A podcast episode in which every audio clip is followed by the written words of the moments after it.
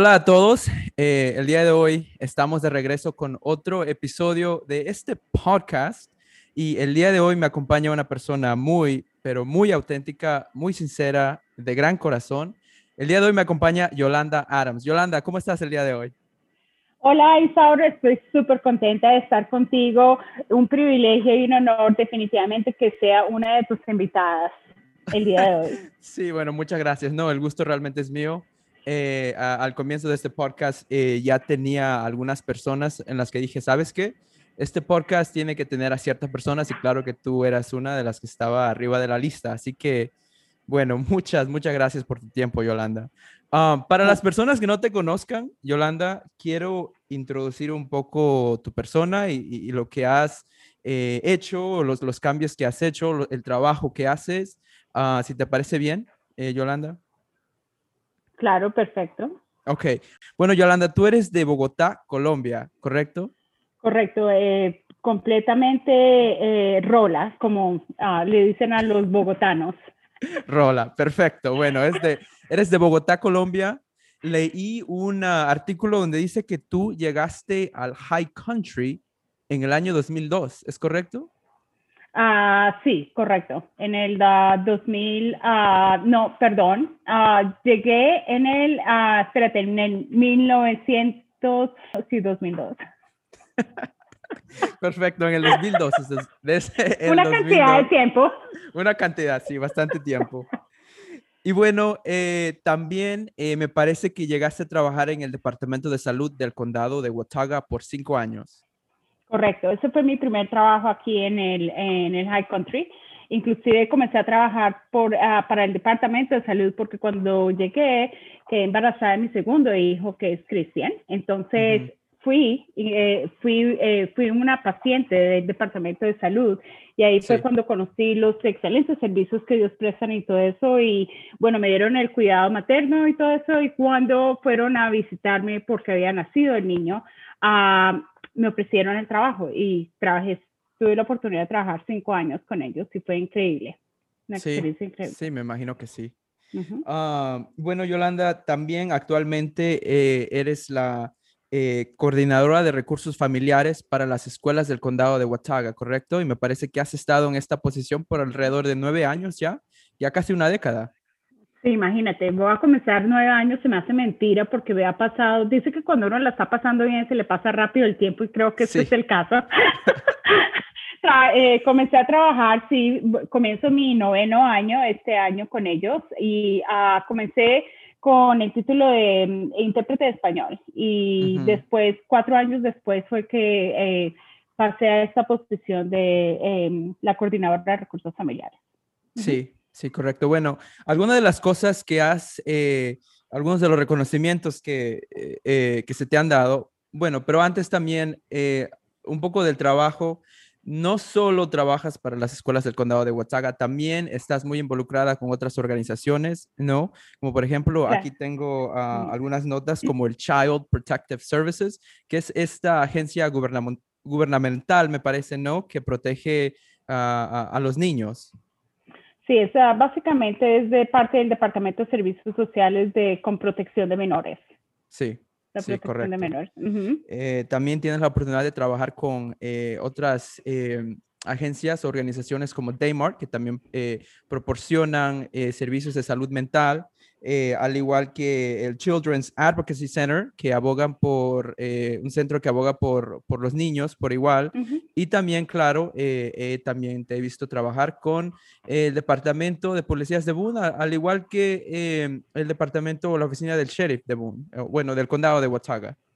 Sí, correcto. He tenido, ah, creo que mi trabajo siempre se involucra, es como una cadena con todos estos que acabas de nombrar, entonces es una transición fácil para mí poder uh, proporcionar mis servicios, tú sabes, con esas otras organizaciones uh, que también obviamente tienen mucho que ver con las familias que eh, sirvo actualmente.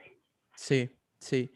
Eh, además de eso, eres la presidenta de la junta directiva de High Country Community Health. High Country Community Health, que es una eh, es un centro de salud, ¿no? Casi centro de salud, es una clínica que hace mucha, pero mucha diferencia en los servicios médicos eh, para, para, la comunidad latina. La comunidad latina me parece que usa mucho esta clínica de High Country Community Health y bueno, hace una gran diferencia. Eh, eh, ¿Cómo te sientes siendo la presidenta de High Country Community Health, Yolanda? Uh, sí, voy a comenzar esta, creo que es mi cuarto año, eh, siendo como, comencé como un miembro de, obviamente, de la junta directiva de ellos. Y este es mi segundo año, creo, si no estoy mal, que soy la presidenta de High Country Community Health de la Junta Directiva y, es un gran privilegio. a todo de nuevo comenzó yo tratando de, obviamente, ser partícipe de, para representar a lo que es nuestra comunidad latina. Entonces comencé ahí y, y, ha sido una gran experiencia. Ah, creo que sabía mucho de lo que es eh, los servicios de salud, obviamente porque trabajé cinco años con el Departamento de Salud del Condado. Entonces, uh, no me fue nada extraño estar en ese ambiente, pero High Country Community Health ha, hecho un trabajo inmenso. Obviamente, en nuestra comunidad presta servicios increíbles a nuestra comunidad como cuidados primarios, también ahora ya están viendo a pediátricos, también tienen nutricionistas, tienen también servicios de salud mental, lo cual son muy necesarios. Obviamente esta clínica presta servicios y, em, a, toda la comunidad en general. Obviamente aquí el High Country, pero tienen clínicas eh, en otros condados, inclusive como Avery, Surrey County, y dan, uh, prestan servicios que puedes eh, pagar por, eh, por escala de precio. Entonces es excelente oportunidad ah, para, para la comunidad. Sí, sí, estoy de acuerdo. High Country, Community Health proporciona grandes servicios que hacen una gran diferencia para la comunidad. y además de eso, el em, gran reconocimiento que recibiste recientemente eh, por parte de el Boone Chamber of Commerce, que es el, eh, el comité o el centro de comercio de Boone, ¿no? Se traduce. Eh, se el área de comercio, eh, la Cámara de Comercio del la área Cámara de, Comercio, correcto. te dieron el reconocimiento como la mujer del año, la mujer del año, Yolanda Adams. Ah, bueno, qué gran reconocimiento, qué orgullo, especialmente para eh, siendo latino, ¿no? Para que una mujer latina eh, reciba este, este reconocimiento y fue por la gran diferencia que hiciste en eh, informar a toda la comunidad latina de todos los acontecimientos que, bueno, que iban pasando durante eh, la pandemia del COVID-19, ¿no? Desde sus comienzos, eh, eh, en febrero de, del año 2020, del año pasado, hasta hoy. la, sigues informando a la comunidad. Obviamente la pandemia ya no está tan presente en las mentes de las personas o, o, bueno, las cosas ya están abriendo un poco más, ¿no? Especialmente con, ah, con la vacuna. Ah, pero qué gran diferencia hiciste, Yolanda. Ah, y bueno, te felicito por, por ese gran reconocimiento. Bueno, muchas gracias. Sí, todo comenzó porque uh, el superintendente de las escuelas pensó que podría ser una buena miembro para participar en la Cámara de Comercio de UNI. realmente Isaro al comienzo dije, bueno, yo, o sea, trabajo para las escuelas, tengo este, estos otros trabajos que voy a aportar a la Cámara de Comercio. No soy una persona que tenga un negocio ni nada así, pero obviamente el superintendente Elliot dijo, bueno, puedes representar obviamente a las escuelas, pero también a lo que es la comunidad latina y tú sabes que eso es lo que es, ah, es como una flecha directa a mi corazón. Representar a la comunidad latina, obviamente estoy ahí presente. Entonces dije, listo, voy. Y la verdad que al principio me sentí un poco como un pez fuera del agua, porque em, obviamente había... eran gerentes de, eh, de, de, comercio, de, estaban obviamente banqueros, o, sea, como que nada que ver, pero poco a poco comencé a darme cuenta, ok, uh, puedo dar mi opinión, tenemos que incluir a los latinos, en fin. Uh, fue poco a poco un entrenamiento y encontré mi voz básicamente para poder representar a la comunidad latina en, eh, en, ese momento. Y obviamente, tú sabes, fue cuando estuvo la pandemia, tú estabas acá cuando obviamente nos atacó todo y estábamos obviamente trabajando los dos juntos para el departamento, eh, para las escuelas, pero también fue cuando nació ¿Qué pasa Palacha? Que ah, obviamente los dos somos los, los fundados, cofundadores de, de Que pasa Palacha y obviamente empujamos, tanto, no fue solamente ellos, obviamente los dos, tremendamente la importancia de ah, ah, eh, enseñar a todo el mundo lo que estaba, lo que estaba pasando y todo eso. Entonces, bueno, creo que fue la primera vez que eh, la Cámara de Comercio tenido una representación latina, pero no solamente ha sido algo increíble porque ellos han, le, han abierto las puertas, sinceramente, a todo, a todo lo que son los latinos y quieren impulsar más a los, obviamente, los negocios latinos, que pueden hacer para involucrarlos más, para brindarles más el apoyo que eh, ellos brindan. Entonces, sí, la verdad que me sentí súper orgullosa de haber recibido ese, ese premio, ese, ese premio como te lo dije a ti, como te lo dije a, a todos que, que supieron, es, es un logro no, no que venga solamente de mí, pero es un logro de la comunidad latina, uh, porque obviamente todos hemos aportado básicamente para, para crecer y, y hacernos sentir. Entonces, eh, comparto esto eh, contigo y con todos los demás, porque bueno, la mujer del año, pero viene un grupo bien inmenso alrededor de este premio. Sí, me parece que la mayoría de la comunidad estaba feliz eh, por eh, bueno, porque recibiste este premio y bueno, todo siempre, eh, eh, muchos de nosotros siempre estaremos dispuestos a apoyar a la comunidad y apoyarte a ti, Yolanda. Ah, pero bueno, me gustaría escuchar un poco sobre tu, ah, tu día a día, sobre tu trabajo como la coordinadora de recursos familiares. ¿Todavía sigues con ese nombre en tu puesto, Yolanda? Sí, uh, continuó uh, de nuevo uh, como la coordinadora de recursos familiares. Eh, lo único que ha, cambiado un poco es obviamente eh, el cargo está un poco más alto ahorita de lo que estaba anteriormente. Eh, antes no tenía super, no supervisaba, ahora superviso al, al traductor de, de español de, la, de las escuelas, entonces es un poco más de, de responsabilidad que tengo, pero Uh, mi día a día que te digo es básicamente cómo puedo ir a trabajar cada día para ayudar a alguien que lo necesita.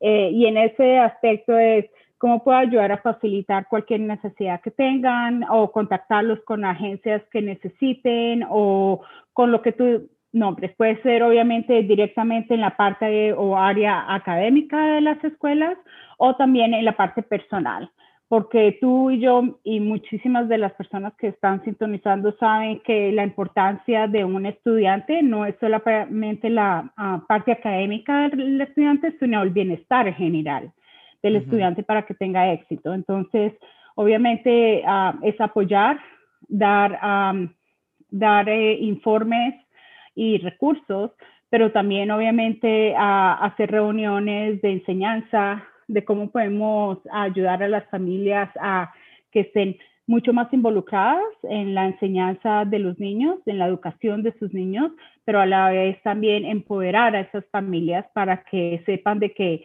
si Yolanda va a estar ahí o Jorge Ramírez va a estar ahí, que es el eh, traductor de español de las escuelas, pero también queremos darle todos los recursos para que sean autosuficientes y tomen riendas completas de lo que es eh, de sus hijos y su, la educación de los niños, lo cual es lo más importante para mí, es empoderar a estas familias.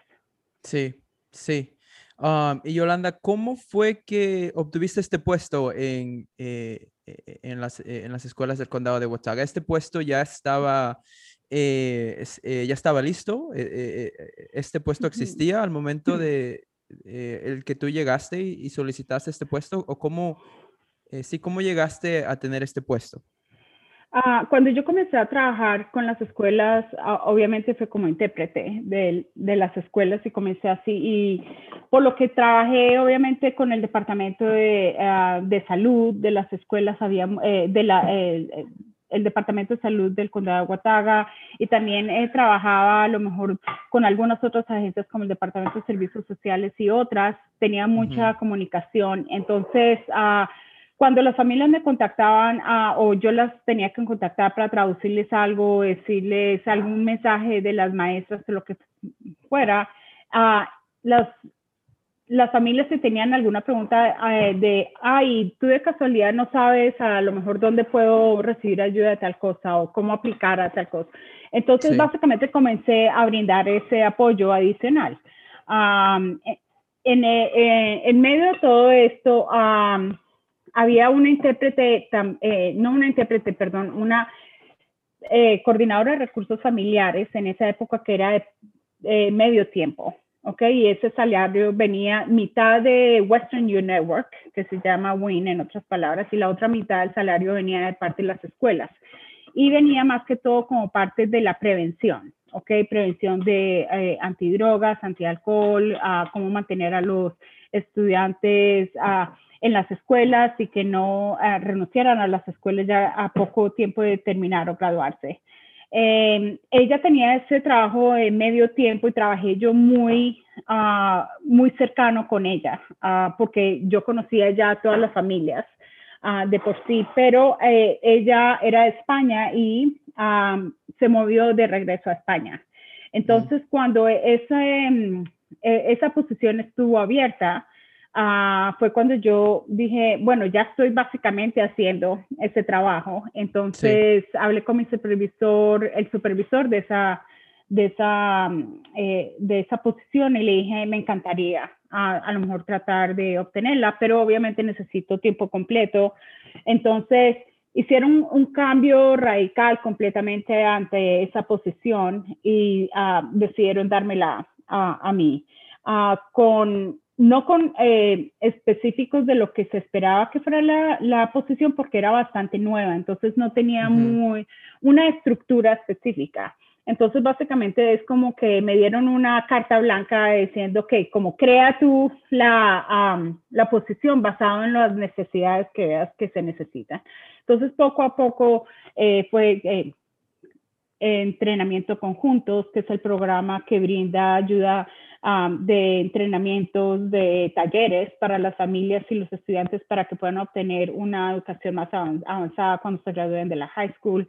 Ah, y también eh, otros talleres, cuando creamos tú y yo semillas, por ejemplo, y otros. Entonces, poco a poco comenzamos a construir, tú sabes, esa, esos eh, puentes de conexión entre lo que eran las, las escuelas y comunidades a nuestros alrededores. Una de esas siendo una de las más importantes para mí, que fue crear un puente de, de confianza, entendimiento y educación con lo que era la policía local uh, de Boone y también los sheriffs. Y fue cuando creé, em, hicimos las reuniones iniciales que se llamaron Café con Leche uh, con un policía. Y uh, al principio, tú sabes, tenía mucha eh, duda de que fuera a funcionar porque obviamente hay muchas veces temor de cómo la policía, que si nos van a aceptar o no, pero fue un éxito total. Afortunadamente eh, tuve el respaldo completamente del departamento de los sheriffs de Boone, de, de Oaxaca y también obviamente en ese entonces estaba otro jefe de la policía de Boone en ese momento junto con el actual jefe y ah, creamos ese puente de, confianza, entendimiento y comunicación y ha sido uno de los grandes logros que creo que hemos podido lograr porque para mí lo más importante es la parte educativa de, de todos los recursos que hay en el condado. Sí, sí, correcto. Y Yolanda, bueno, mencionaste un poco eh, tu trabajo con el Departamento de Policía de Boone. Eh, me gustaría preguntarte, eh, actualmente, eh, ¿me podrías describir la relación que existe entre la comunidad latina de Boone y, eh, y la policía? ya sea del departamento de sheriff o ya sea del departamento de policía de Boone. ¿Qué tipo de relación existe entre la comunidad y la policía? Eh, para mí es increíble que eh, hayamos logrado lo que hemos logrado hasta este momento, porque no solamente era desconocimiento de parte de la comunidad latina respecto de cómo funciona la policía local de uno, los sheriffs, pero viceversa también. Eh, también de básicamente la policía local de Boone o los sheriffs no tenían un ah, entendimiento exacto de cómo tratar a los latinos o cómo somos los latinos, básicamente, pero obviamente la, población ha crecido tremendamente, por lo menos en los últimos 20 años que yo estaba acá. Entonces, no ha bajado, sino incrementa cada año. Entonces, uh, sinceramente te digo, con estas reuniones que hemos tenido de los café con leches con un policía, de lo, eh, eh, el ID um, que saca Faith Action, que fue un paso inmenso, uh, eh, también de parte de ellos que apoyan esta identificación, uh, todas las reuniones que hacíamos con los SROs, que son los oficiales de las escuelas y todo eso, ha abierto una conversación increíble para como forma educativa, como te digo, de, ambas partes. Tanto los latinos nos sentimos ahora muchísimo más cómodos en hacer preguntas, a lo mejor hacer reportes a la policía, que anteriormente no nos sentíamos cómodos haciéndolo, como de la misma forma la policía ha entendido muchas veces que nosotros como forma de respeto no los miramos directamente a los ojos cuando nos están haciendo alguna pregunta o algo, porque es una forma de respeto y ellos no lo veían así, sino como a lo mejor si uno estuviera escondiendo algo. Entonces, estos son pequeños ejemplos que te puedo dar de educación que hemos eh, estado haciendo eh, mutuamente con ambos lados, lo cual ha creado un gran ambiente de, de confianza entre lo que es la comunidad latina con la, eh, con la policía local y los mm. sheriffs. Sí, muy bien. has trabajado como mencioné anteriormente, Yolanda, por casi una década con las escuelas del condado de Watauga. ¿no? ¿Qué es lo que te ha mantenido en esta posición? Ah, mi gente latina, definitivamente. Eso es lo que me ha mantenido porque todos, ah, creo que eh, yo soy una persona muy creyente en lo que es Dios y todo eso y pienso que desde el momento que apliqué y conseguí este trabajo fue eh, decisión de, de, Dios de que estuviera en esta, en esta posición. Pero no solamente eso, sino eh, el poder ver que mi alto trabajo o mis sacrificios o eh, lo que aprendo y todo eso lo puedo aplicar a, a, nuestra comunidad latina y poder ver un cambio positivo en lo que puedo enseñar o puedo proporcionar para, para la, para la comunidad latina. Entonces, ver a que están saliendo adelante, a que están encontrando sus propias voces, que eh, se están sintiendo empoderados, que están creyendo en ellos mismos, que ese eh, eh, sueño americano en el cual todo, cada uno de nosotros vinimos se puede empezar a cumplir y que no, no que ellos sean... Ah, eh, como unas personas que están al, al lado de la comunidad, sino que sean parte de esta comunidad. Es lo más importante para mí. Entonces, eso es lo que me lleva a despertarme todos los días a las cinco y media de la mañana porque sé que va a haber un gran impacto en, en, en estas familias, los, las cuales básicamente se han vuelto como mi familia. creo que eso le pasa a cada uno de nosotros que somos uh, extranjeros y venimos acá. Es que uh, toda esta ah, comunidad con la cual tenemos se vuelve nuestra propia familia. Entonces es lo que más te incentiva a ti porque lo que quieres es verlos progresar y tener éxito. Esto es lo máximo para mí. ¿Has visto progreso en la comunidad? Definitivamente. He visto progreso, ah, he visto que se sienten más, uh, como te digo, empoderados, sienten que su voz vale y es escuchada. Entonces, Ah, como te digo, los cambios no, para mí un cambio uh, que va a perdurar es un cambio que viene poco a poco y no abruptamente, porque cuando es abruptamente, por lo general termina abruptamente de la misma manera. En cambio, cuando es pautativamente, creo que es cuando eh, continúa por años y años. Entonces, el ver cómo cada, cada vez ves más negocios latinos, más presentes, uh, más desempeño, uh, ves la, la fuerza de, de, del inmigrante más presente y todo. Entonces te das cuenta de que el cambio está surgiendo y es un cambio positivo y, y bien aceptado en, en la comunidad en general.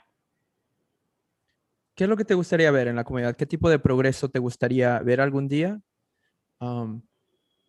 Sí, que eh, en, una comunidad ideal para ti, eh, ya sea para la comunidad latina, obviamente la comunidad latina no es la única comunidad que vive en el High Country, ¿no? En el área de las montañas, pero ¿qué, ¿qué tipo de comunidad te gustaría ver, incluyendo una comunidad que incluya a la comunidad latina?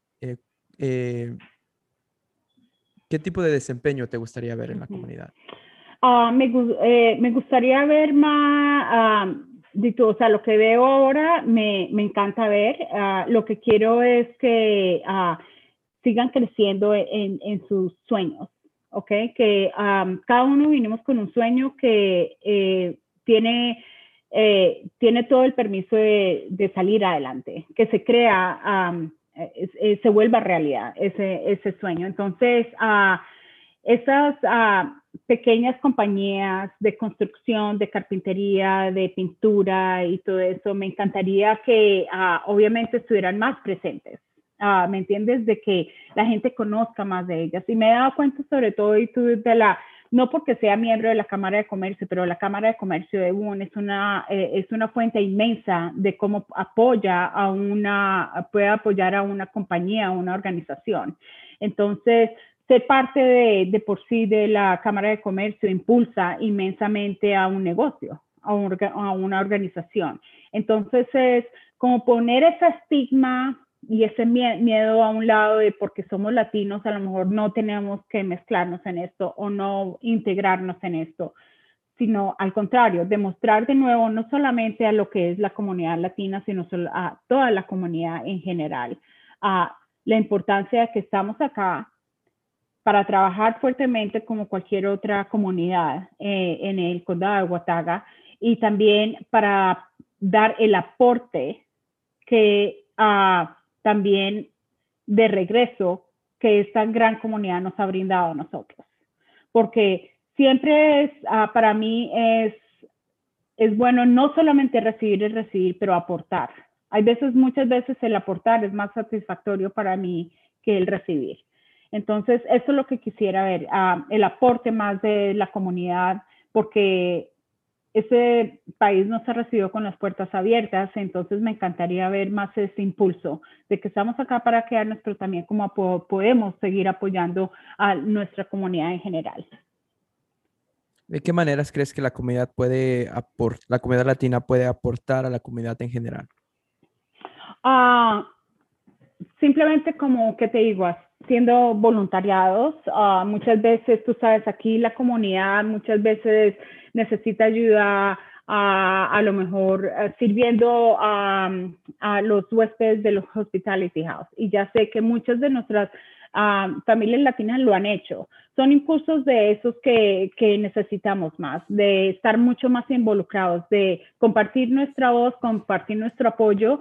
Nosotros como latinos traemos bastante a la mesa, ¿me entiendes? Bastante sabor, felicidad, alegría. Eh, sí esfuerzo, ¿me entiendes? Entonces es como podemos ayudar a otros cuando nosotros hemos recibido bastante ayuda también. Entonces, como te digo, no hay nada mejor satisfactorio que eh, inclusive estudiantes de nuestras mismas escuelas que se gradúan o algo, como ellos pueden volver a, a ser a lo mejor mentores de otros niños de, eh, que están viniendo a la escuela, a la high school, por ejemplo.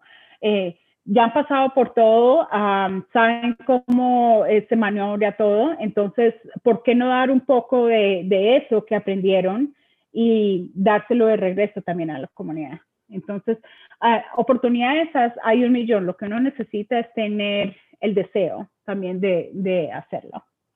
Sí, bueno, eh, estoy seguro de que das muchas entrevistas o has dado muchas entrevistas sobre lo que haces, sobre tu visión sobre lo que te gustaría ver.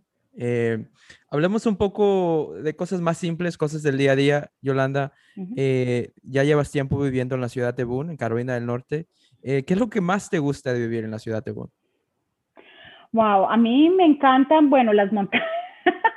me encantan las montañas porque obviamente vengo de Bogotá, que es en medio de las montañas, una de las montañas más altas obviamente de todo el mundo que son los, los Andes. Entonces, bueno, me encanta me encanta, la verdad, la belleza de que tenemos acá en las montañas. Me encanta también ver todas las estaciones, porque obviamente en Colombia no vemos las estaciones, es la estación de lluvia o frío, eh, de lluvia o seco. Ah, me encanta ver las estaciones, me encanta ver la nieve hasta que pase Navidad. Después de Navidad no me gusta porque ya no quiero. Sí, se vuelve muy sucio. Ah, sí, el, el, diario salir a calentar el carro y eh, con los niños para arriba y para abajo.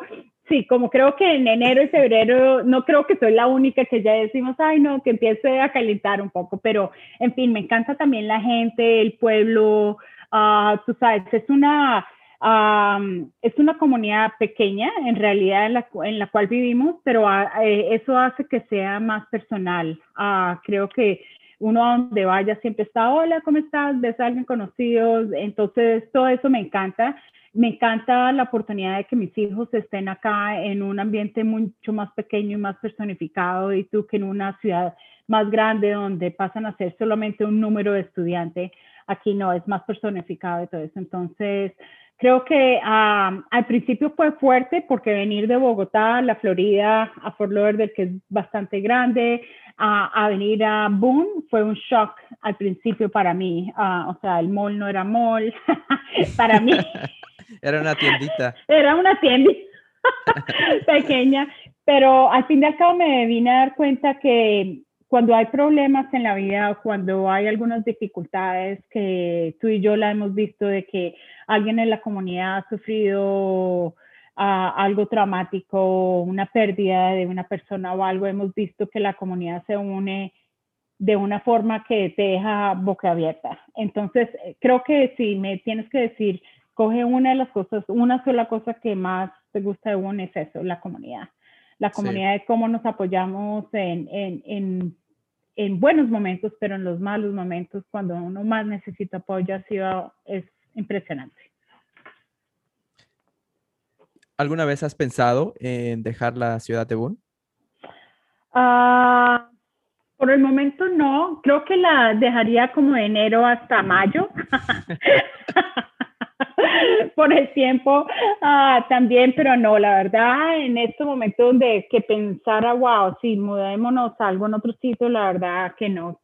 Tengo obviamente ya mi vida bien hecha acá, mis hijos todavía están acá, están en la escuela, yo, los otros dos están graduados, obviamente de la escuela, pero todavía están acá en Bonn, entonces tengo muchas cosas que me atan todavía aquí. Pero me encanta viajar, pero creo que no dejaría un, por lo menos no por por ahora. Sí, sí, sí. Muy bien. perfecto. Ah, Yolanda, hablemos un poco más de tu vida en Bogotá. Eh, cuando te, te, menciono la palabra Bogotá, ¿qué es, lo, ¿qué es lo primero que se te viene a la mente, Yolanda? Mm. Ah, wow. Bogotá, la primera, eh, la primera cosa que se me viene a la mente es alegría, rumba, felicidad, amistades, eh, reuniones de, de amigos. la verdad, tengo mis mejores recuerdos de Bogotá. Digo, obviamente soy ciudadana americana en este momento, pero como se dice, la tierra siempre llama. Y creo que Colombia siempre me llama a mí. Bogotá ha sido, obviamente, la ciudad donde nací, obviamente es una ciudad donde no pasé, la mayoría de ya de mi vida la he vivido más aquí en Estados Unidos que, que en Bogotá, pero, pero son mis raíces, definitivamente, a la comida, la música, eh, Carlos Vives, la arepa. son cosas que no tiene no tiene límite en el reemplazo absolutamente. Entonces, wow, eh, creo que es, sí, esa, esa calidez de, de, nuestra tierra. Y creo que eso le pasa a cada uno, porque si te pregunto a ti, la misma pregunta, obviamente, obviamente dices tú, wow, México, piensas inmediatamente y es como siente uno, no sé si te pasa a ti, pero a mí me pasa, tú me dices, Bogotá y siento inmediatamente como ese calor dentro de mi corazón, eso, oh, la tierra, la tierra, pero sí, me, me, encanta. O sea, tú sabes, como nuestros países han sufrido mucho de terrorismo y en fin, en todo, obviamente, eh, no sé si sería capaz de irme a vivir a Bogotá, creo que estaría completamente perdida uh, si me fuera a vivir a, a, Bogotá, uh, pero sí, uh, mi tierra y la adoro todavía Mi acento lo he perdido, me han dicho. ¿Te han dicho que has perdido el acento colombiano? Cuando he ido a Bogotá y a Cartagena últimamente, me han dicho, ay, ¿de qué parte eres? ¿De qué país? Y yo... ¿Te hacen bullying? ¿Tienes familia en Bogotá, Yolanda? Tengo uh, muchas amistades, obviamente de mi, uh, tengo, tengo algunas tías, pero la mayoría de mi familia, familia inmediata está es en uh, tías y todas mis primas viven es en Cartagena, en la costa de, de, Colombia. Muy bien. hasta, hasta, ¿cuántos años tenías cuando fue que eh, te moviste a los Estados Unidos, Yolanda?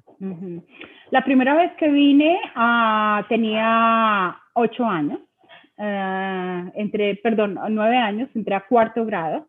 Me acuerdo perfectamente a la Florida y fue un shock completo. Entonces, por eso creo que también puedo entender muchos a los niños con los cuales trabajamos en las escuelas, a la experiencia de sentarse uno en un salón de clase donde no entiende absolutamente nada de lo que está pasando, toda eh, desde la comida hasta mm, el agua, hasta el baño que está obviamente también en, en el salón de clase, eh, bueno, en la Florida que era el baño está en el salón de clase.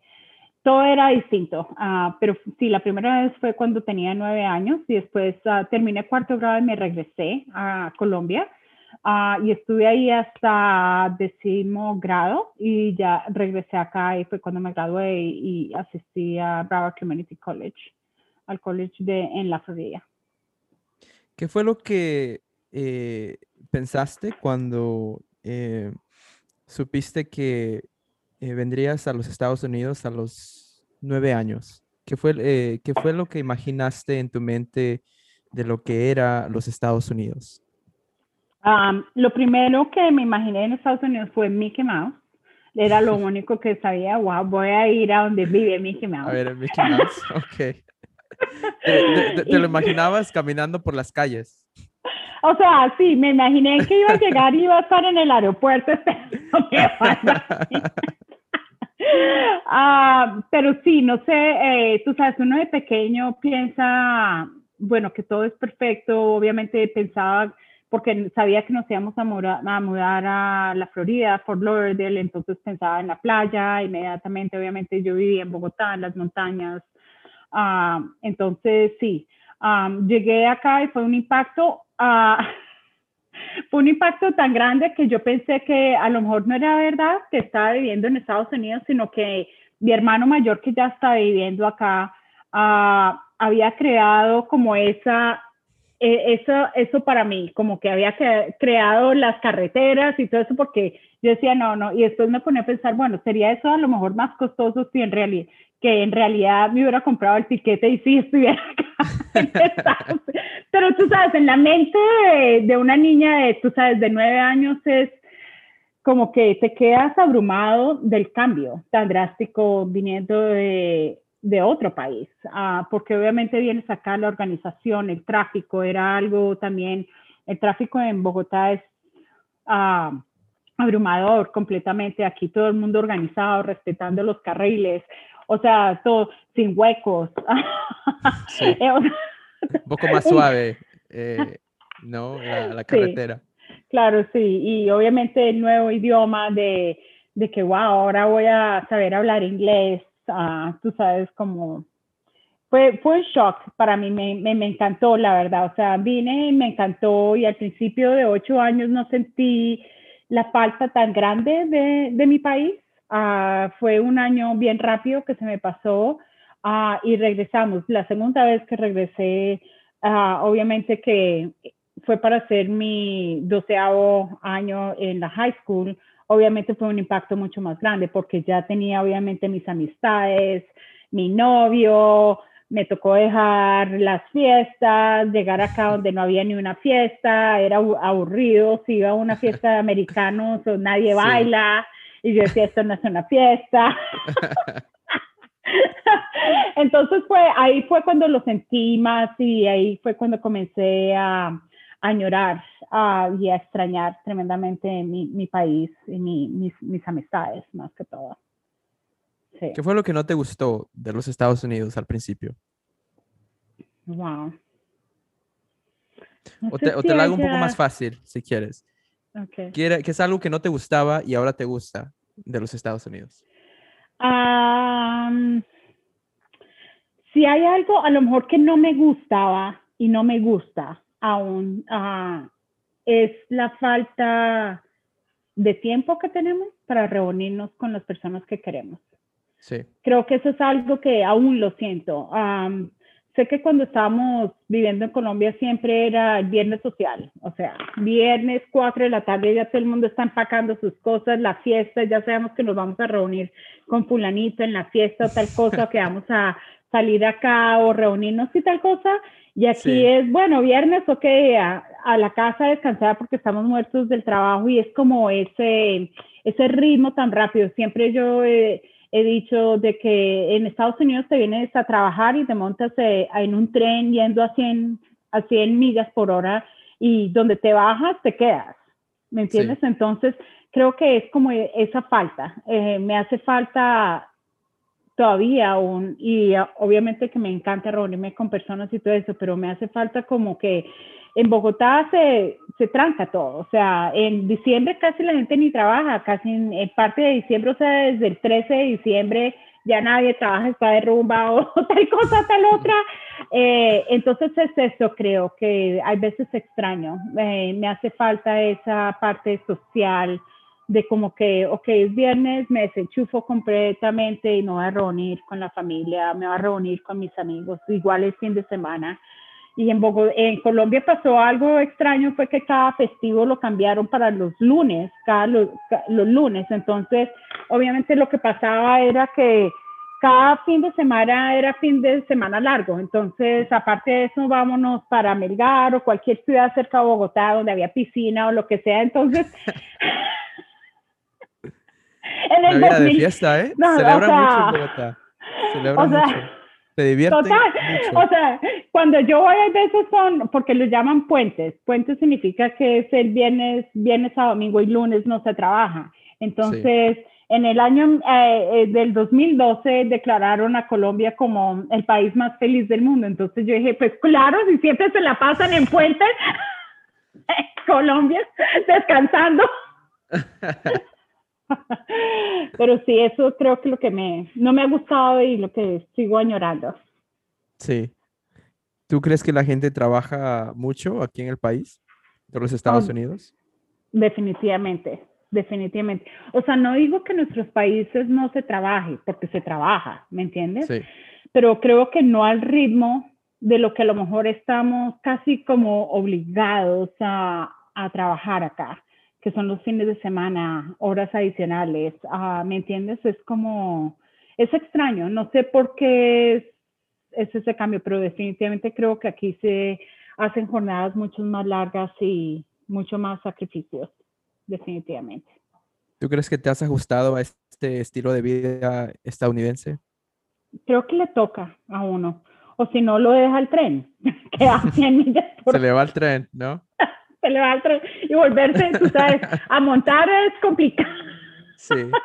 es complicado, entonces creo que todos nos montamos y hay veces que ah, como queremos bajarnos y después obviamente nos cuesta volvernos a subir, lo cual nos volvemos a subir, pero, pero sí, es... Ah, creo, que a veces vamos agarrados de, de, una mano nomás, ¿ya? como los autobuses de nuestros países que vamos colgados. vamos apenas agarrándonos pero ahí vamos colgados, seguimos con el ritmo. Sí, sí, no, yo coincido contigo, sí, me parece que la vida es más rápida, es más trabajo, un poco más individual.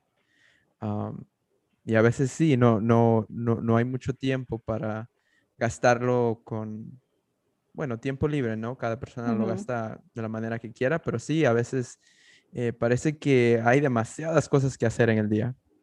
Sí, definitivamente. Creo que a veces como que nos hacen falta horas en el día para terminar eh, lo que llaman en inglés el to-do list, la lista para hacer para hoy y ponerle la palomita o chilito, como le digan, al lado de ya lo hice, ya lo hice. Creo que es una, eso sí. Pero bueno, lo bueno es que, bueno, estamos montados en el en ese tren a 100 millas por hora, pero bueno, por lo menos vemos los resultados del arduo trabajo, creo, uh, comparado a nuestros países. Entonces, eh, creo que es como una por otra. Sí. Uh, Yolanda, cuéntame un poco, vamos, hablemos un poco sobre el idioma. Eh, tú, eh, bueno, viniste a visitar los Estados Unidos en la Florida a los nueve años, regresaste a Colombia, volviste a regresar al doceavo grado, que me parece que en ese tiempo eh, deberías haber tenido unos 17, 18 años, ¿correcto? Correcto, 17. 17 años. Eh, ¿Te costó aprender inglés? Sí, claro. Ah, o sea, ¿qué te digo? Fue más fácil para mí en cuarto grado cuando vine porque creo que no somos tan conscientes de que si cometo un error me voy a penar y tal cosa tal otra. Creo que entre más pequeños los niños sean es más fácil para ellos adaptar el idioma, eh, eh, aprenderlo sin intimidación. Creo que a los 17 años estás muy consciente si vas a cometer algún error o algo. Entonces, eh, por mi propia experiencia, di tú a los tres o cuatro meses de ya estar en, en, la escuela en cuarto grado, ya me podía comunicar bastante con otros niños, ah, pero obviamente tienes que tener en cuenta que estaba en la Florida, había muchos niños latinos, obviamente en mi salón de clase la maestra hablaba español, entonces era una transición más fácil, pero aprendí el idioma eh, mucho más rápido. En un año sumergido en el idioma, obviamente lo aprendes a la fuerza, ¿me entiendes? Eh, lo aprendí perfecto, no, en un año no, definitivamente no. Me fui a, de regreso a Colombia ¿Y qué pasó? Cuando llegué a Colombia, me, em, entré a un colegio mixto, em, bilingüe, que era de inglés avanzado y estuve en el nivel más alto porque acababa de llegar de Estados Unidos, ¿me entiendes? Entonces me sentí que era una profesional en hablar inglés y todo, después de un año de haber estado acá y obviamente con clases eh, intensas que tuvimos todos los días en, el colegio allá, obviamente mi, mi, inglés siguió avanzando, pero cuando regresé a doceavo grado fue un shock completo de que yo no quería hablar con nadie, porque me di cuenta, oh, yo pensé que hablaba perfecto inglés y ni a la mitad llego. y no, no empecé a, no hablaba, o sea, imagínate Yolanda Adams no hablando, o sea. O sea, eso es imaginable. O no, sea, no. no se lo pueden imaginar. No, realmente no. Pero sí, así fue y llegó a un punto tanto de que no hablaba ni siquiera en las clases ni nada, que uh, llamaron a la patóloga del habla del lenguaje para que me hiciera una evaluación porque pensaban que era todo, muda. Cuando fue que de pronto, o sea, no, o sea, no era el caso, sino era me sentía súper intimidada en tratar de hablar. Entonces, eso es también mi entendimiento ya cuando veo estudiantes que vienen de, en, en, la escuela intermedia, en la high school, es bien fuerte, bien fuerte, porque quieres sumergirte en el idioma, pero es, es bastante difícil y estás más al pendiente si vas a cometer un error, entonces prefieres como dar la media vuelta y no ni siquiera tratar de ignorarlo. Y eso fue lo que me pasó a mí, fue un shock bien, bien grande. Pero de nuevo, a los seis, seis meses ya empecé a soltarme un poco, pero uh, fue bastante difícil eh, en ese entonces para mí. ¿Tú crees que vale la pena el encarar el miedo eh, y, y tomar los pasos para practicar el inglés? Definitivamente, definitivamente. O sea, creo que el miedo es lo que nos cohibe eh, a muchos de nosotros, inclusive ya a personas adultas que vienen que piensan no voy a ser capaz de aprenderlo. Entonces, no, no tratamos, no tratamos. Y creo que eso es lo que nos impide eh, ser más exitosos. Entonces, el miedo. Creo que definitivamente toca poner ese miedo eh, a, un lado y si cometiste error, sabes que cometiste un error y, ya. No hay nada mejor que practicar español con los niños pequeños porque ellos te corrigen y sin, sin burlarte de ti ni pensar nada menos de ti. Entonces, ustedes, mi, mi consejo es, ustedes como padres que tienen a niños eh, pequeños en su casa que ya hablan perfecto inglés o algo, practiquen con ellos, porque no, hay, no va a haber nadie mejor que los corrija, les enseñe sin criticarlos o juzgarlos, definitivamente. Para mí no hay mejor eh, eh, maestro que un niño pequeño que sepa hablar inglés para corregirlo a uno. Aquí tengo unos cuantos que todavía me corrigen. Mi acento. Mi acento que no sé dónde es ahora. El acento. que ya no es ni de Colombia ni estadounidense. Creo que está mixto con un poco de acento mexicano ahí. Ah, definitivamente, porque obviamente sabes que mi ADN tiene 2% de México. 2%. ¿Ok? O sea que es más que comprobado que tengo sangre mexicana que rueda por mis venas. Exacto. Me imagino que cuando recibiste esos resultados, ¿no? De tu ADN ya estabas eh, con tantas ganas de hacer, armar la carne asada, ¿no? En tu patio.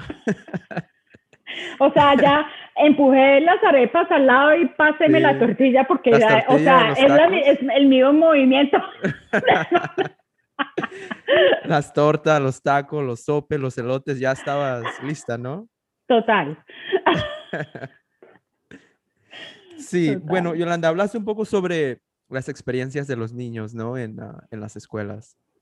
Eh, todo ese miedo a veces de hablar, lo difícil que puede, que puede llegar a ser. tú que trabajas en el condado de las escuelas eh, de Watauga, ¿no? Eh, en un sistema escolar, ¿ves que a niños que llegan del extranjero, ya sea de Centroamérica, de Sudamérica, sin saber inglés y bueno, se llegan a registrar a las escuelas?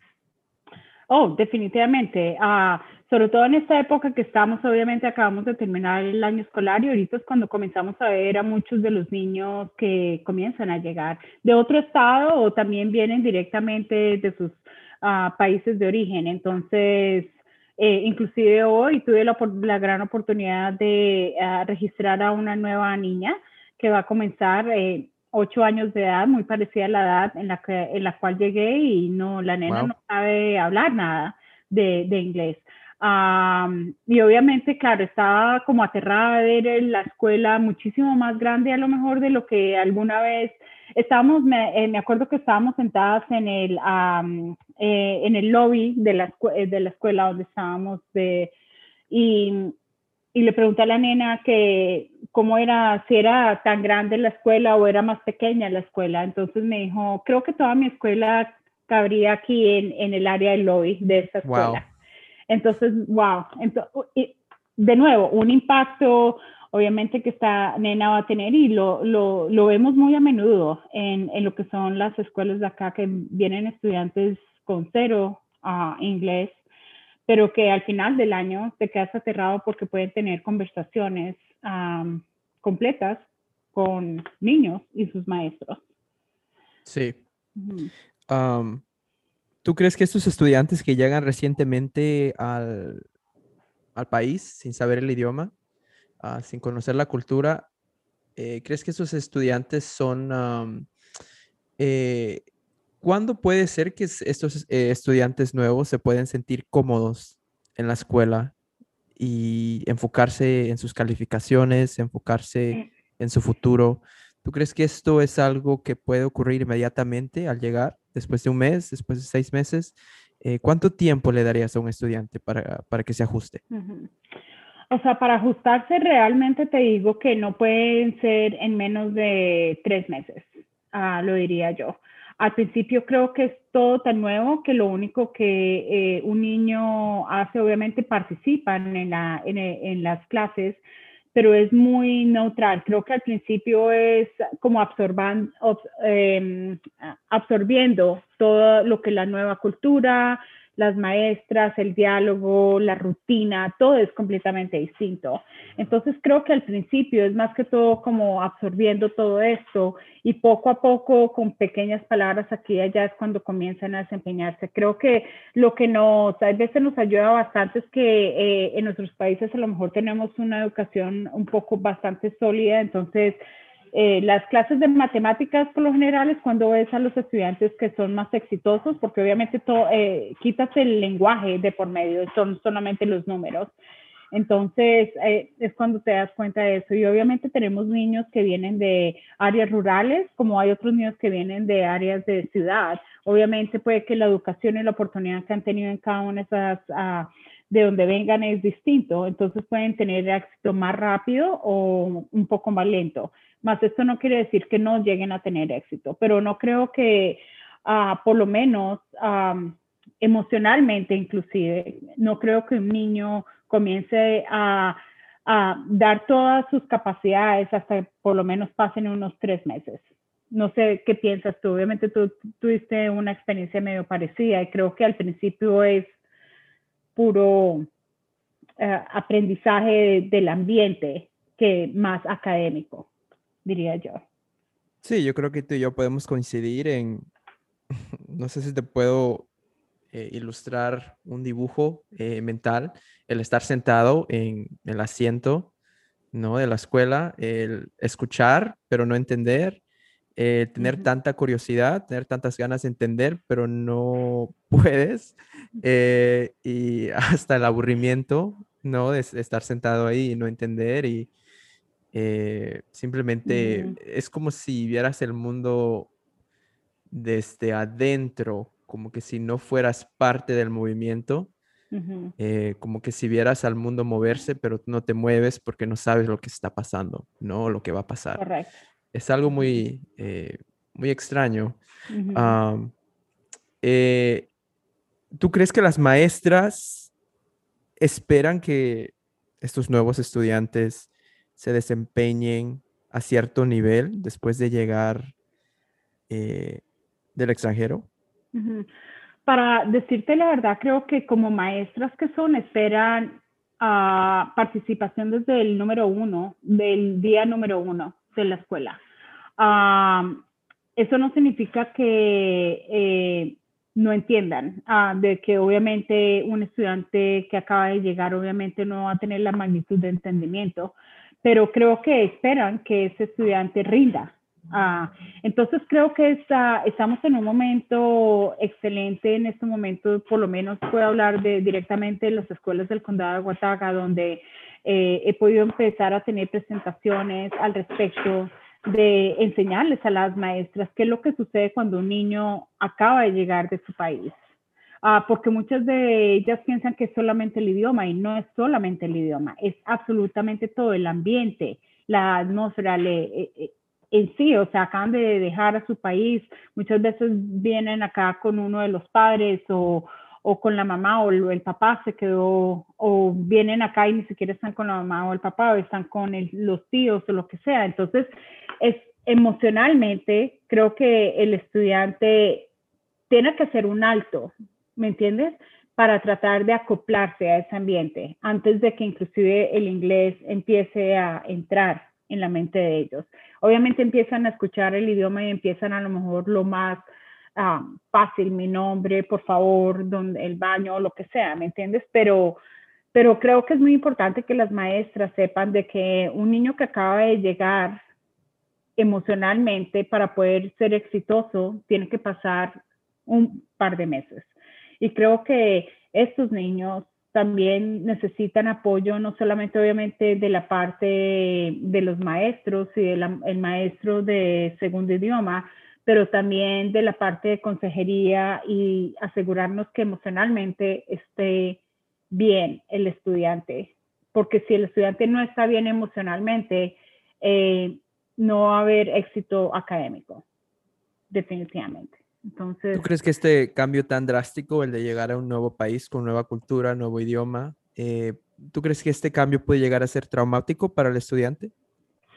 Ah, tú y yo hemos pasado por eso, no creo que, o sea, si tú me preguntas a mí, ¿tu experiencia fue traumática?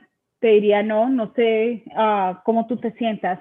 No creo que sea traumática ah, en el sentido de que no puedan funcionar, pero creo que impacta emocionalmente, ah, definitivamente. Entonces creo que si uno tiene la oportunidad de darle esa opción a los niños, de poder hablar con alguien y decirles, no como terapia, terapia, sino una vez a la semana, cómo está yendo todo, hay algo que te podamos ayudar, uh, qué extrañas, qué te gusta, ¿me entiendes? Como para ayudarlos a procesar todo el cambio que están recibiendo. Es, es, uh, es una puerta más que podemos ayudarles a abrir para el éxito académico de los niños, definitivamente. Creo que es un componente que no podemos dejar aparte, porque es un componente primordial en el éxito del, del estudiante. Mencionaste un poco que a veces eh, nuevos estudiantes llegan y viven tal vez con, me parece que mencionaste con un tío o con un familiar aquí en los Estados Unidos. ¿Tú crees que estos estudiantes se pueden, llegar, pueden llegar a sentirse solos en el país sin su familia completa? Definitivamente, porque cuando yo me, sinceramente te digo, cuando yo me mudé acá, me mudé con mi mamá, tenía a mi hermano acá y todo eso, pero igual me sentía un poco sola porque no perdí mi apoyo básicamente que tenía y lo que era mi normalidad, básicamente. Y pasé a algo que era una nueva normalidad, la cual no me acoplaba fácilmente. Entonces creo que cuando sacas de la ecuación, obviamente al papá y a la mamá, sí han sido el núcleo de la familia y eh, este nuevo estudiante viene acá con su tío su tía o su hermana mayor o algo que a lo mejor no han visto por años. Creo que es, eh, es impactante, ¿me entiendes? Porque es como que, ok, sí he oído abrir, hablar de mi tío, sí he oído hablar de mi tía o mi prima o mi hermana o lo que sea, pero al fin y al cabo no tienen esa relación personal que tienen con sus papás, por ejemplo, que han dejado en sus países. Entonces, creo que también, aparte de eso, que es una escuela nueva, todo es nuevo, los maestros son nuevos, los compañeros son nuevos, también la casa es nueva, las caras son nuevas la relación comienza a establecerse. Entonces es otro impacto también, inclusive. Sí. Ah, te voy a plantear una pregunta muy, puede ser eh, difícil de responder, una pregunta que tal vez no aplique porque, porque puede variar tanto de estudiante en estudiante. Eh, llega un estudiante sin saber inglés, ya sea en cuarto, quinto, sexto grado, y entra por primera vez en una escuela escolar estadounidense eh, sin saber el idioma. Eh, ¿Qué es lo que la escuela puede esperar de, o qué es lo que... Creo que cualquier persona que llegue aquí puede alcanzar al sueño de la universidad, definitivamente. Es la responsabilidad de la escuela y los familiares que están acá de darle el apoyo para hacer que ese sueño se cumpla. Ah, porque un niño, sin importar la edad, siempre va a tener sueños. Lo único que necesita para que esos sueños se hagan realidad es el apoyo y los recursos para que logre hacerlo. ¿Ok? Entonces, creo que estando aquí en Estados Unidos tenemos todos esos apoyos y recursos. Entonces creo que es responsabilidad, no solamente, obviamente vamos a poner la responsabilidad del estudiante, obviamente porque eh, nosotros no podemos ponerla en la universidad, sino han puesto de su parte, ¿me entiendes? Pero definitivamente creo que el éxito estudiantil no es solamente el estudiante, pero el apoyo que reciben tanto en, en casa como en la escuela, definitivamente. Pero sin importar la edad, creo que todos pueden llegar a, a, lograr el sueño que tengan. ¿Qué es lo que en esta situación, qué es lo que podrían hacer los padres para apoyar a este estudiante? A involucrarse más en la educación de los hijos. Muchas veces nosotros como padres pensamos de que si yo no hablo el idioma, no puedo ayudarlo o no puedo ayudarla a ella a, con nada. Y eso creo que es una de las de la estigma más grande que tenemos a nosotros como padres y no darnos a la importancia en sí. Entonces, estar involucrados 100% de que vamos a leer en español y tú hacer las preguntas en español. Tú vas a enseñar la multiplicación y edición como me la enseñaron y bueno, la escuela te va a enseñar de la forma como ellos lo hacen acá. Pero estar involucrados, definitivamente. Ah, obviamente tenemos padres que han tenido bastante ah, aprendizaje académico, hay otros que no tienen tanto y eso no le quita la importancia de la involucración del padre con su estudiante. Ah, si no puedes leer, si no puedes ayudarlo con las divisiones, las multiplicaciones o lo que sea, uh, puedes apoyarlo en estar involucrado, de asistir a las reuniones ah, de, entrega de calificaciones, estar pendientes que hagan hecho las tareas, que las entreguen y sus calificaciones. Es, de, esa, de esa forma el estudiante va a saber que uno está pendiente de ellos. Entonces creo que es fundamental uh, que quitemos ese estigma de por el idioma no lo voy a aprender porque voy a, a retrasar su desempeño o, o su desarrollo en el inglés. No, no lo es, porque los niños son como esponjas, van a aprender el inglés porque simplemente es el diario vivir de ellos y también obviamente van a recibir el apoyo de los padres, lo cual inmediatamente se traduce al inglés. Entonces, definitivamente, el mejor consejo uh, para mí, para todos los padres, es que estén involucrados, porque los niños saben, los niños saben. Uh, que mi mamá, aunque no sepa hacer exactamente eso, igual me está, me está mirando mi tarea si la completé. Uh, está yendo a las reuniones de los padres de, de, familia que haya o lo que sea. Y eso es eh, algo extremadamente importante para los niños, definitivamente. Sí, estoy muy, muy de acuerdo, eh, Yolanda hablemos de algo un poco curioso cuando los niños, aunque nacen aquí en este país, eh, entran por primera vez a la escuela, en la escuela y no pueden hablar inglés. ¿cómo, ¿Por qué crees que llega a pasar esto y qué pasos pueden tomar los padres para ayudar a que sus niños eh, se ajusten a la escuela también eh, y avancen un poco más rápido? Claro. Ah, mira, yo te diría que, o sea, lo, lo, increíble es que obviamente eh, en las, ah, específicamente en lo que son las familias latinas, obviamente la dinámica es eh, inmediatamente en la casa es hablar español, lo cual les pido por favor encarecidamente que lo sigan haciendo porque el español es algo que sus niños no les pueden permitir a sus niños que pierdan el idioma. ¿ok? Y aquí predico, pero no aplico, como se dice en Colombia, porque obviamente Mis hijos no son bilingües completamente y eso es algo que me he hecho la culpa a mí porque yo predico y aquí estoy con ellos aquí peleando para que aprendan español.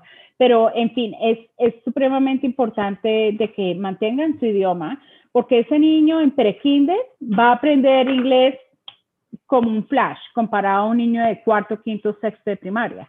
Entonces, a lo mejor eh, comenzar, si es el primer hijo, obviamente comenzar a practicar con ellos, que te digo, a lo mejor los números, los colores y todo eso que son las cosas básicas que al fin y al cabo van a necesitar cuando entran a pre-kinder o kinder. Pero que los niños van a aprender el inglés, lo van a aprender y lo van a aprender supremamente rápido. Más aún cuando tienen hermanos mayores, porque entre ellos comienzan a hablar inglés. Entonces, es como si ya tuvieran un maestro especializado dentro de la casa que les está enseñando a los más pequeños. Sí. Ah, pero definitivamente le, mi consejo para los padres sería no se preocupen, no se preocupen de, de, que los niños no van a entender porque ellos entienden y más cuando es pre-kinder y kinder me he dado cuenta, creo que es una de las preocupaciones mayores que tienen los padres de que mi hijo no se va a poder comunicar uh, con la maestra y todo eso y los niños a esa edad no les importa si dicen las cosas en español y les muestra o le agarran la mano y la llevan y le muestran quiero la galleta o quiero el baño, que se van a hacer entender de alguna forma u otra. Entonces, bueno, pero si quieren ayudarlos, practicar los números uh, del 1 al 10, los colores y las formas geométricas, creo que ya sería un súper avance sí. para trabajar con ellos. Perfecto. Bueno, Yolanda, hemos estado hablando por un buen tiempo, me parece casi por una hora. Ah, para terminar, tengo unas preguntas un poco más fáciles, no tan eh, profundas. profundas, ni tan eh, serias. Eh, Yolanda, ¿te gusta la comida picosa? ¿La comida picante? Ah, en Colombia no comemos comida picante. No, no entonces ah, puedo un poquito de pique, pero no mucho, no mucho. O sea, ya... Ah, ya le entras un poco. Ya le entro un poquito al ají, al ají pero no, no todavía 100% mexicana, no, todavía creo que es un 2%, como mi ADN, con el ají, con el picante. Sí, yo te daría un consejo, eh, me parece que los mexicanos comen tanta comida picosa que llega a un punto que la comida picosa ya no es picosa, ¿sabes? Eh, entonces buscan algo más picoso aún, que tal vez lo consideren picoso para, para nosotros, ¿no? Entonces, si un mexicano te ofrece y te, y te dice que algo no pica, probablemente pica. Ah, probablemente lo pica.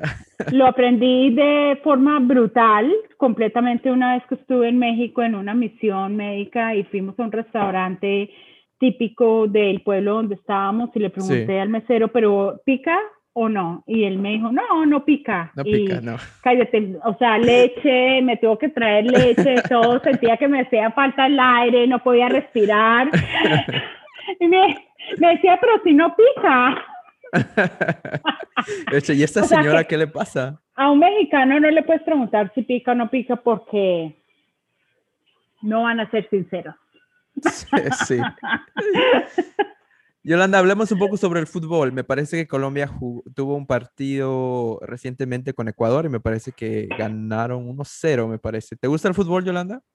Soy fanática completamente al fútbol, o sea, cuando es el mundial de fútbol, no me hables, no me llames, no me mandes texto, a no ser que sea gol de Colombia o algo así. Uh, pero no, me encanta, me encanta. Y esta es la temporada que, claro, comienzan que la Copa América, estamos en las, eh, eh, obviamente se comienzan las eliminatorias para el fútbol y, claro, me encanta, me encanta, me encanta el fútbol. O sea, soy fan número uno de la selección Colombia. Después uh, le puedo um, ir a México. Unos puntos para México. Ahí está, ahí está. Muy bien. Eh, ¿Quién es tu jugador favorito de Colombia? Uh, bueno, tendría que decir James y Falcao me encantan, pero Cuadrado también me encanta. Cuadrado, sí. Cuadrado es un gran jugador. Los Espina tres. Me, sí, Espina me encanta como arquero, o sea. ¿Has visto al jugador a Jerry Mina? Es un defensa. Mina también. Ajá que baila, al, al, meter un gol, tiene que, me parece que baila, no sé qué tipo de baile es, pero sí. Sí, el tonto. Por eso te digo, o sea, Colombia, baile, comida, rumba. sí, sí, perfecto. Sí. Bueno, Yolanda, ha sido un gran placer hablar contigo el día de hoy. Eh, he aprendido muchísimo y espero que la gente tome interés en escuchar nuestra conversación. y si tienen cualquier pregunta, bueno, eh, se pueden contactar conmigo. Y si tienen alguna sugerencia eh, de algo que podemos hablar o si necesitamos hacer una parte 2, porque eh, uno se cansa hablando tanto. Me imagino que tú, Yolanda, vas a estar exhausta. Un día completo de trabajo y responder a todas estas preguntas, pero bueno, te doy eh, las gracias eh, de, estar con, conmigo el día de hoy y tener esta conversación. No, te doy las gracias a ti, Sabre. Estoy súper orgullosa de ti. Me encanta este nuevo proyecto que has emprendido. Obviamente vas a tener éxito como todo en tu vida porque te respeto, eres increíble. Y uh, todavía no te perdieron que te haya sido, pero bueno, en fin, esto, es, esto es plática para otro... Otro, episodio.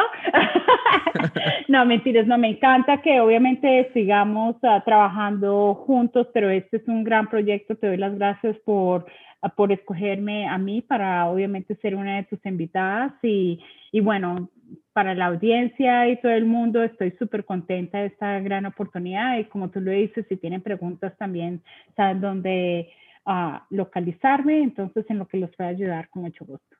Yolanda, ¿cómo se pueden contactar contigo si alguna persona tiene alguna pregunta? Ah, obviamente por medio de qué pasa Palacha, puedes mandarme un mensaje al Facebook, también por medio de nuestra esquina latina WCS, que es la página de Facebook de las escuelas del condado de Guataga. Y también obviamente trabajo para las escuelas, entonces pueden contactarse conmigo directamente llamando a la oficina principal de las escuelas del condado de Guataga, lo cual el teléfono es 828-264-7190. Simplemente pueden preguntar por ti. Llaman y Yolanda y, transfieren la llamada. Ya está. Perfecto. Ahí está. Pero sí, Facebook siempre es fácil, o sea que de cualquier forma, si se necesitan algo, obviamente a sus órdenes. Perfecto. Bueno, muchas gracias, Yolanda. Claro que sí. Gracias por tu invitación y cuídate. Igualmente.